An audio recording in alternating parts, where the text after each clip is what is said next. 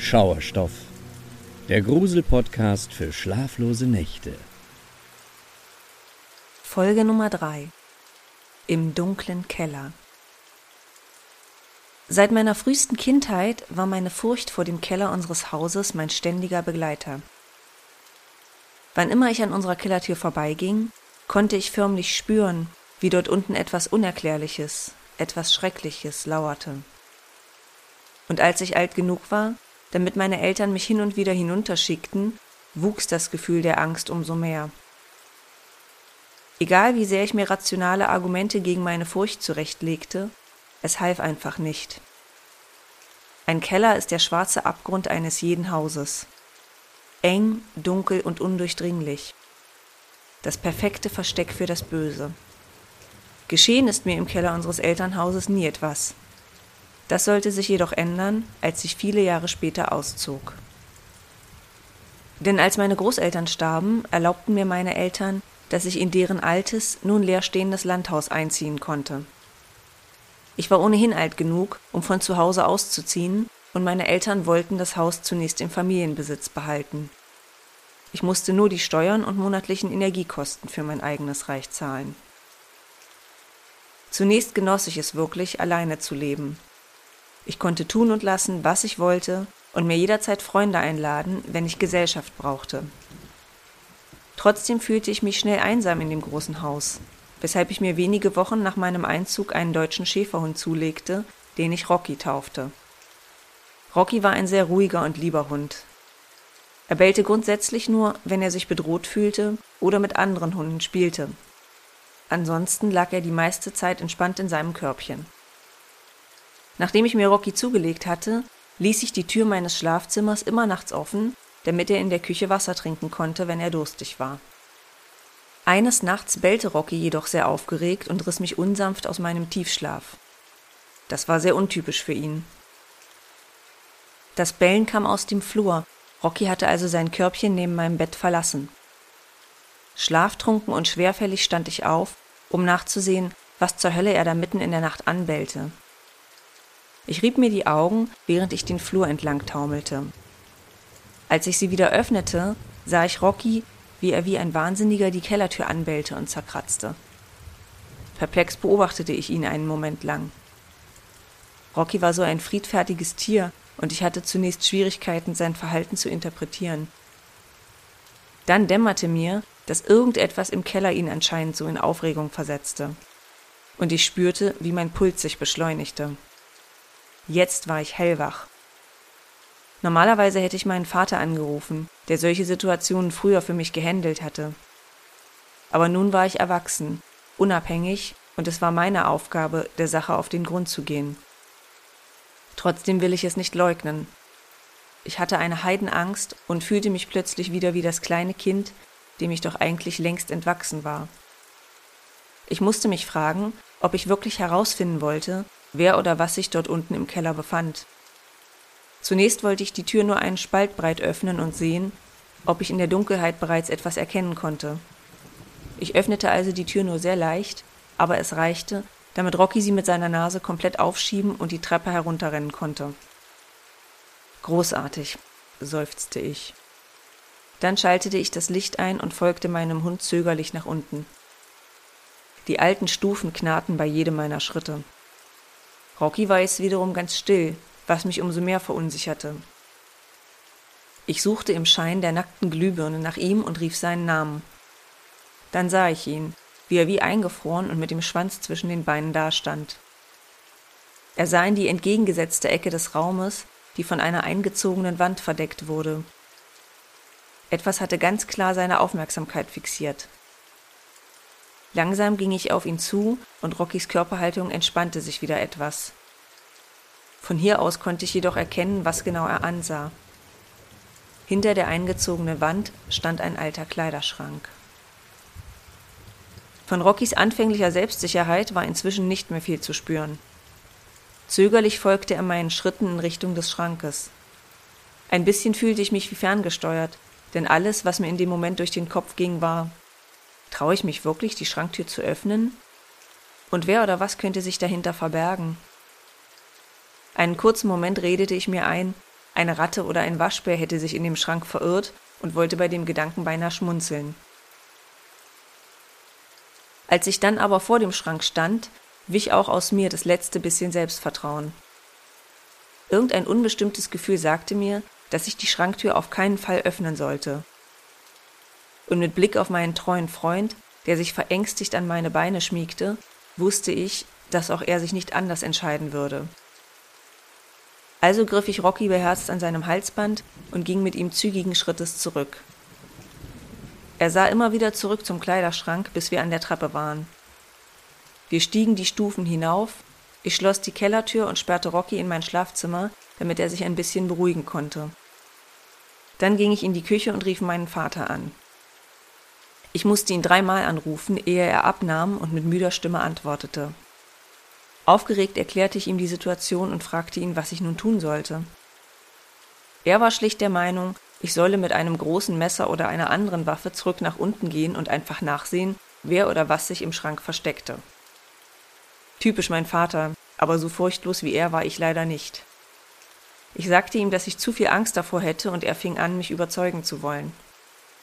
Doch während ich noch mit meinem alten Herrn diskutierte, der die ganze Geschichte eher erheiternd als besorgniserregend fand, schweifte mein Blick zurück zur Kellertür, und ich spürte im selben Moment, wie mein Gesicht jegliche Farbe verlor. Die Kellertür stand sperrangelweit offen. Dann hörte ich laut und deutlich Schritte, die zur Haustür liefen. Panisch rannte ich in mein Schlafzimmer und verbarrikadierte mich dort mit Rocky. Inzwischen schien auch mein Vater am anderen Ende der Leitung die bedrohliche Lage endlich verstanden zu haben. Wir legten auf und ich rief direkt die Polizei. Als die Beamten nach circa 15 Minuten auftauchten, war der Eindringling natürlich schon längst weg und mit ihm leider auch ein paar hundert Euro, die ich auf der Kommode im Eingangsbereich liegen gelassen hatte. Die Polizisten entdeckten außerdem ein eingeschlagenes Kellerfenster, über das sich der Einbrecher offenbar Zutritt verschafft hatte. Das alles ist nun fünf Jahre her. Rocky ist immer noch treu an meiner Seite, und in jener Nacht hätte ich ihm nicht dankbarer sein können. Er war es, der mich überhaupt darauf erst aufmerksam gemacht hatte, dass im Keller etwas nicht stimmte und er bestätigte mich genauso in meinem Zögern, als ich vor dem alten Kleiderschrank stand. Wer weiß, was passiert wäre, wenn ich in dieser Nacht doch die Tür geöffnet und gesehen hätte, wer sich dahinter verbarg.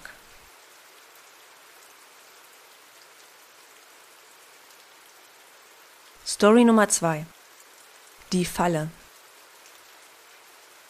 Mein bester Kumpel Dominik erzählte mir einmal eine Geschichte, an die ich bis heute denken muss. Damals war er 23 und zog nach seinem Uni-Abschluss wieder zurück zu seinen Eltern in seine Heimatstadt. Anfangs fand er es großartig, wieder in Hotel Mama zu residieren und kaum dafür zahlen zu müssen. Mit der Zeit wünschte er sich jedoch seine Unabhängigkeit aus Studienzeiten zurück und beschloss, sich erst einen Job und dann eine eigene Bleibe zu suchen. Die Jobsuche lief überraschend problemlos und schon nach kurzer Zeit hatte er eine Anstellung als Marketingmanager in einem Online-Versand gefunden. Ganz anders sah es jedoch bei der Wohnungssuche aus. Viele Angebote passten entweder nicht in sein Budget oder erwiesen sich bei der Besichtigung als völlig unvereinbar mit seinen Vorstellungen. Eines Tages fand er jedoch eine Anzeige für ein ganzes Haus, das gut gelegen und obendrein überraschend günstig war. Rückblickend hätte der niedrige Preis ihn eigentlich stutzig machen müssen, aber zu diesem Zeitpunkt war Dominik bereits so verzweifelt auf der Suche, dass er mögliche Warnsignale einfach ausblendete. Als Kontakt war die Mailadresse von einem gewissen Arno vermerkt. Offenbar handelte es sich also um einen Privatvermieter. Dominik schrieb ihm sofort, um nach einem Besichtigungstermin zu fragen, und erhielt prompt wenige Minuten später eine Antwort. Arno bot einen Termin für 21 Uhr am folgenden Tag an. Früher könne er leider nicht vor Ort sein, da er auswärts lebte und arbeitete. Kein Problem, dachte Dominik, der sich wie ein riesiger Glückspilz fühlte. Ein weiteres Warnsignal, das er nur zu gern übersah. Als Dominik am folgenden Abend bei der Adresse auftauchte, sah das Haus schon von außen genau wie auf den Fotos aus, was seine Erwartungen nochmals steigen ließ. Gespannt klopfte er an die Eingangstür und hörte, wie sich von drinnen Schritte näherten. Ein sehr großer Mann öffnete ihm die Tür. Mit seinen 1,85 Meter und knapp 90 Kilo Körpergewicht war Dominik selbst nicht gerade zierlich, aber seiner Einschätzung zufolge überragte der Mann ihn dennoch um einiges. Der Vermieter sah fast etwas enttäuscht aus, als er Dominiks Hand schüttelte und sich mit Andi vorstellte. Der Name in der Anzeige lautete zwar Arno, aber Dominik fand auch diese Abweichung zunächst nicht sonderlich besorgniserregend. Vielleicht mochte der Mann es einfach nicht, seinen echten Namen im Internet zu benutzen. Als Dominik sich selbst wiederum vorstellte, antwortete der Mann irritiert Oh, ich dachte, du wärst ein Mädchen. Sein Unisex-Name hatte wahrscheinlich für Verwirrung gesorgt, und Dominik nahm einfach an, der Vermieter zöge weibliche Interessenten vor, weil sie in der Regel ordentlicher und reinlicher als Männer waren. So zumindest das Klischee. Also sagte er Keine Sorge, ich bin beinahe zwangsneurotisch, was meine eigenen vier Wände angeht. Sauberkeit ist mir sehr wichtig. Andi nickte nur und bemühte sich, seine Enttäuschung zu verbergen, was ihm aber nicht wirklich gelang. Sein Desinteresse war kaum zu übersehen, als er Dominik anschließend herumführte. Dieser war direkt verliebt in das Haus, denn diesmal passte wirklich alles. Der unschlagbare Preis natürlich inklusive. Doch jedes Mal, wenn er sein Interesse bekunden wollte, schien der Vermieter es ihm ausreden zu wollen. Als er beispielsweise sagte, dass ihm die großen Fenster gefielen, entgegnete Andi nur schroff, dass die Fenster undicht seien und das Haus oft zugig wäre. Dominik schob diese Einwände jedoch weiterhin auf die Vorurteile des Vermieters, er wäre möglicherweise nicht so reinlich wie eine weibliche Mieterin. Dem Vermieter schien insgesamt sehr daran gelegen zu sein, die Besichtigung schnellstmöglich abzuwickeln. Schon nach wenigen Minuten wollte er Dominik wieder zur Tür hinaus komplimentieren, doch der blieb hartnäckig. In der Anzeige war schließlich von einem geräumigen Kellergeschoss die Rede, das Dominik gerne als Zockerhöhle oder für Partys mit seinen Freunden nutzen wollte. Als er jedoch nach dem Keller fragte, behauptete Andi, es gäbe gar keinen. Jetzt war Dominik verwirrt. Er wies darauf hin, dass in der Anzeige sehr wohl ein Keller erwähnt war und zeigte direkt auf eine Tür im Korridor, die Andi während der Tour nicht geöffnet hatte. Nun benahm sich der Vermieter etwas verdächtig. Er behauptete, er würde den Keller eigentlich nur als Lagerfläche nutzen wollen, aber er würde darüber nachdenken, ihn vielleicht mitzuvermieten. Prima, sagte Dominik. Dann kann ich ihn mir direkt mal anschauen. Wenn er mir gefällt, können wir gerne einen Aufschlag aushandeln. Der Vermieter reagierte auf diesen Vorschlag immer noch extrem zögerlich, aber weil Dominik so hartnäckig blieb, gab er schließlich nach. Er würde ihm den Keller zeigen, müsste aber kurz allein hinuntergehen und ein bisschen aufräumen. Kein Problem, sagte Dominik, dachte in diesem Moment aber etwas ganz anderes. Zum ersten Mal im Verlauf der Besichtigung dämmerte es ihm, dass Andi offenbar etwas zu verbergen hatte. Nur, was konnte das sein? Er entschied, dass er keine paranoiden Schlüsse ziehen wollte und wartete, während Andi in den dunklen Keller verschwand. Eigentlich hätte das Licht angehen müssen, als der Vermieter die unterste Treppenstufe erreichte, doch alles blieb dunkel. Dominik hörte, wie der Mann in der Dunkelheit umherschlurfte und räumte.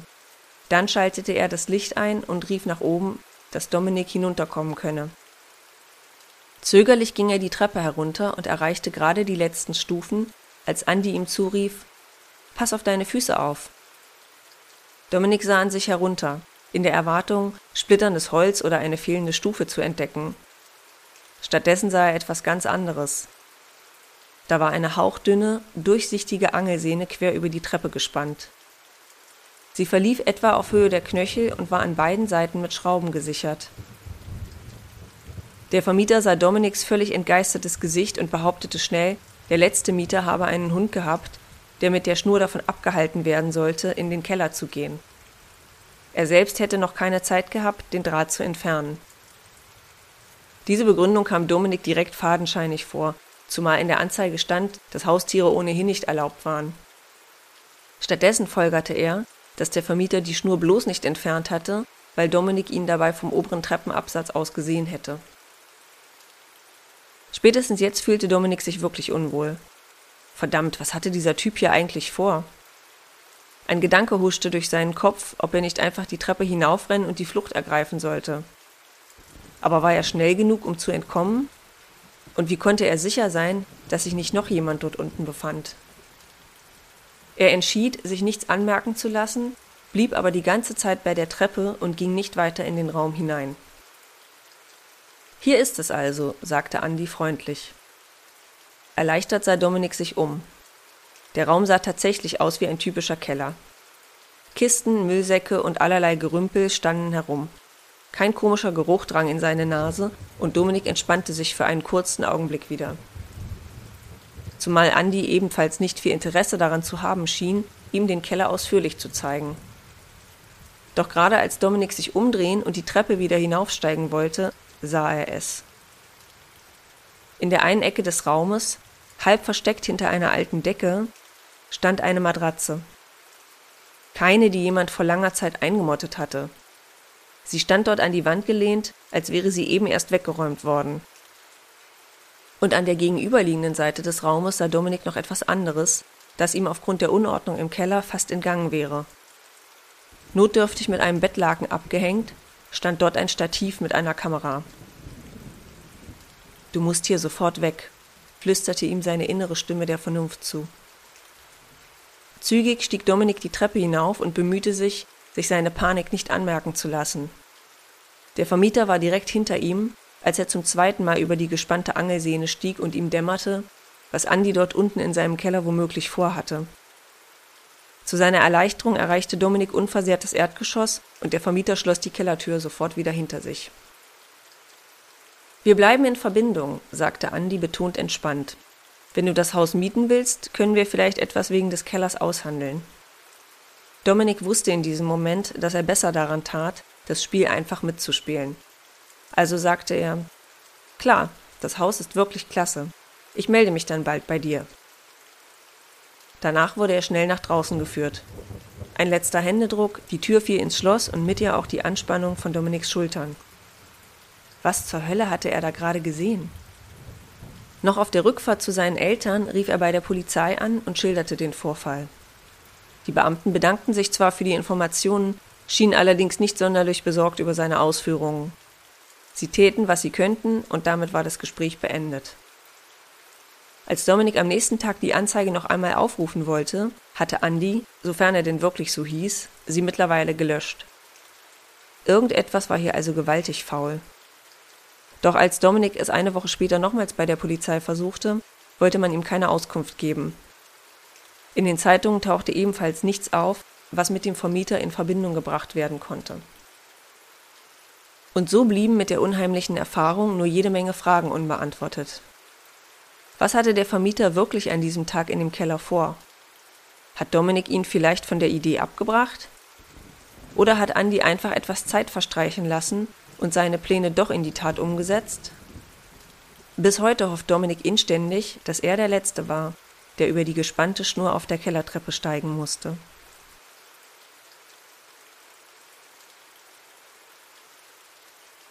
Story Nummer 3 Der Schacht Diese Geschichte ist mir erst vor zwei Wochen passiert. Unser Keller war mir schon immer suspekt, zumal er extrem unordentlich und unübersichtlich ist. Unser Haus wird seit vielen Generationen von unserer Familie bewohnt und über die Jahre sammelt sich ebenso einiges an. Mit der Zeit hat die Angst natürlich etwas abgenommen und jetzt, mit 18 Jahren, fühle ich mich endlich reif genug, um dort unten nicht mehr wegen jedem kleinen Geräusch zusammenzuzucken. Obendrein gibt es seit einiger Zeit etwas in unserem Keller, was mich in regelmäßigen Abständen immer wieder nach unten lockt. Ein gigantischer Flatscreen-TV und eine PS4. An einem Freitag vor zwei Wochen hing ich also mal wieder allein zu Hause rum, nachdem meine Eltern für ein romantisches Essen ausgeflogen waren. Meine Geschwister sind alle älter als ich und wohnen schon längst nicht mehr bei uns. Ich nutzte die sturmfreie Zeit, um bei uns im Keller Fortnite zu zocken. Da es sich um einen Online-Shooter handelt, trug ich die meiste Zeit Kopfhörer, um mit meinen Mitspielern in Verbindung zu bleiben. Nach etwa zwei Stunden war ich vollkommen absorbiert von dem Spiel und man hätte meinen müssen, dass ich aufgrund der lauten Soundeffekte und der Kopfhörer nichts von meiner Umgebung wahrnehmen würde. Dem war aber nicht so. Zwischen zwei Explosionen hörte ich ganz deutlich eine Art dumpfen Schlag hinter mir. Irritiert nahm ich die Kopfhörer ab und drehte mich um. Wie bereits erwähnt, ist unser Keller sehr groß und mit allerlei Sachen vollgestellt. Wirklich erkennen konnte ich also nichts. Um mich wirklich zu vergewissern, hätte ich aufstehen und den ganzen Keller einmal abschreiten müssen. aber dann erinnerte ich mich wieder an meine kindliche Ängstlichkeit und entschied, erwachsen zu sein und genau das nicht zu tun. Was sollte das Geräusch schon gewesen sein? Wahrscheinlich nur der Druckausgleich in einem der Heizungsrohre oder ein altes Brett, was einfach umgefallen war. Ich beschloss, einfach weiterzuspielen, musste aber nach kurzer Zeit einsehen, dass es mir nicht wirklich gelang. Die Ursache für das Geräusch ließ mir einfach keine Ruhe. Also nahm ich die Kopfhörer ab und spielte weiter, während meine Ohren sich auf die Umgebung konzentrierten.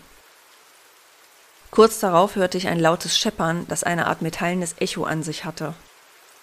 Alarmiert schaltete ich die Konsole ab und blieb ganz still auf dem Sofa sitzen. Was verdammt nochmal war das?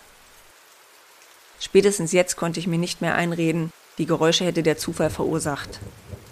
Nein, dieses Scheppern klang beinahe absichtlich. Vorsichtig stand ich auf und ging ganz langsam in die hintere linke Ecke des Kellers, da das Geräusch von dort zu kommen schien. In der Ecke befand sich ein Lüftungsschacht. Mir dämmerte sofort, irgendetwas darin musste das Geräusch verursacht haben. Ich trat ein paar Schritte näher, traute mich aber nicht weiter als zwei Armlängen an die klaffenden Metallschlitze heran. Für einen Moment starrte ich dieses Ding einfach nur an. Und je länger ich hinsah, umso mehr stieg die Übelkeit wie eine grauenvolle Gewissheit in mir auf. Durch die Lüftungsschlitze blickte jemand oder etwas zu mir zurück. Die nächsten Augenblicke waren so surreal und furchteinflößend, dass man meinen könnte, sie stammten direkt aus einem Horrorfilm. Plötzlich schob sich eine dreckige, alte Hand mit knochigen Fingern und viel zu langen Nägeln durch die Lüftungsschlitze und machte eine Geste, als wolle sie mich heranwinken, dann flüsterte eine kratzige, tiefe Stimme Komm her, ich brauche Hilfe. Zuerst rannte ich nicht weg. Ich lief nur einige Schritte rückwärts, während mein Mund offen stand und ich den Lüftungsschacht nicht aus den Augen ließ. War das hier wirklich real? Oder nur ein furchtbarer Albtraum? Doch schon der nächste Moment machte auch diese Hoffnung zunichte. Die Hände der Person griffen nach der Klappe und fingen an, sie aggressiv zu schütteln, um sie von der Wand zu lösen. Ich schrie, dass ich die Polizei rufe, aber das Schütteln hörte nicht auf. Schnell rannte ich zurück zum Sofa, griff mein Handy und wählte den Notruf, während ich die Treppe nach oben ins Erdgeschoss sprintete. Verzweifelt fiel mir ein, dass der Schlüssel zur Kellertür seit einer Weile verschwunden war und ich somit keine Möglichkeit hatte, die Tür abzusperren. Panisch schob ich eine Kommode aus dem Flur vor die Tür, während der Beamte am Telefon Mühe hatte, meinen hysterischen Ausführungen zu folgen. Er versicherte mir, dass schnelle Hilfe unterwegs sei. Bis dahin solle ich mir eine Waffe suchen, nach oben gehen und mich in meinem Zimmer einschließen, bis die Polizei da wäre. Ich folgte seinen Anweisungen und fand in meinem Kleiderschrank einen alten Baseballschläger, mit dem ich mich zitternd hinter meine verschlossene Zimmertür kauerte. Ich wünschte, die Geschichte würde hier enden, aber was nun folgte, waren die schrecklichsten Minuten meines Lebens. Während ich dort saß und sehnlichst die Polizei herbeiwünschte, hörte ich, wie jemand im Erdgeschoss die Kellertür immer wieder gegen die Kommode rammte und sie schließlich gänzlich beiseite schob. Wo bist du? schrie eine kratzige, schreckliche Stimme. Ich werde dich umbringen. Dann hörte ich, wie jemand die Treppe hinauf ins Obergeschoss stürmte. Plötzlich war es wieder ganz still. Mein Herz schien in meiner Brust zu explodieren, als ich sah, wie von außen langsam die Türklinke heruntergedrückt wurde. Als sie nicht nachgab, ertönte ein lauter Knall. Die Person auf der anderen Seite schlug mit der Faust auf die Tür ein. Als das nicht half, warf sie sich offenbar mit ihrem vollen Körpergewicht dagegen. Ich konnte sehen, wie das Türblatt sich förmlich nach innen dellte. Mir blieben nur noch wenige Sekunden, bis er die Tür vollends aufgebrochen hatte. Blind vor Angst rannte ich zum Fenster und sprang aus dem Obergeschoss nach unten in ein Gebüsch, wo ich zum Glück unverletzt landete. Als ich mich gerade wieder aufrappelte, fuhr auch endlich der lange ersehnte Streifenwagen vor. Ich rannte praktisch in die Arme der Polizisten und flehte sie an, sie sollen reingehen und den Eindringling festnehmen. Die Beamten verfrachteten mich währenddessen auf ihre Rückbank und verriegelten das Auto. Endlich fühlte ich mich wieder einigermaßen sicher. Dann betraten sie mit gezogenen Waffen das Haus. Es vergingen nicht einmal fünf Minuten, bis sie wieder herauskamen und einen Mann in Handschellen abführten. Der Festgenommene nahm an der Stelle im Wagen Platz, an der ich zuvor gesessen hatte, und warf mir den bösesten, hasserfülltesten Blick zu, den ich jemals gesehen hatte. Wie sich im Nachhinein herausstellte, war der Mann von außen in den Lüftungsschacht eingestiegen und hatte geplant, über den Keller in das Haus einzubrechen. Mittlerweile haben meine Eltern den Lüftungsschacht neu verschweißen lassen und mehrere Kameras auf unserem Grundstück installiert. Wirklich wohl ist mir in unserem Keller aber nach wie vor nicht. Zum Glück gehe ich ab dem Herbst zur Uni und muss so oder so ausziehen. Und bis dahin werde ich hoffentlich das schreckliche Bild wieder los, wie eine alte, knochige Hand nach mir greift und alles Leben aus mir heraussaugen will.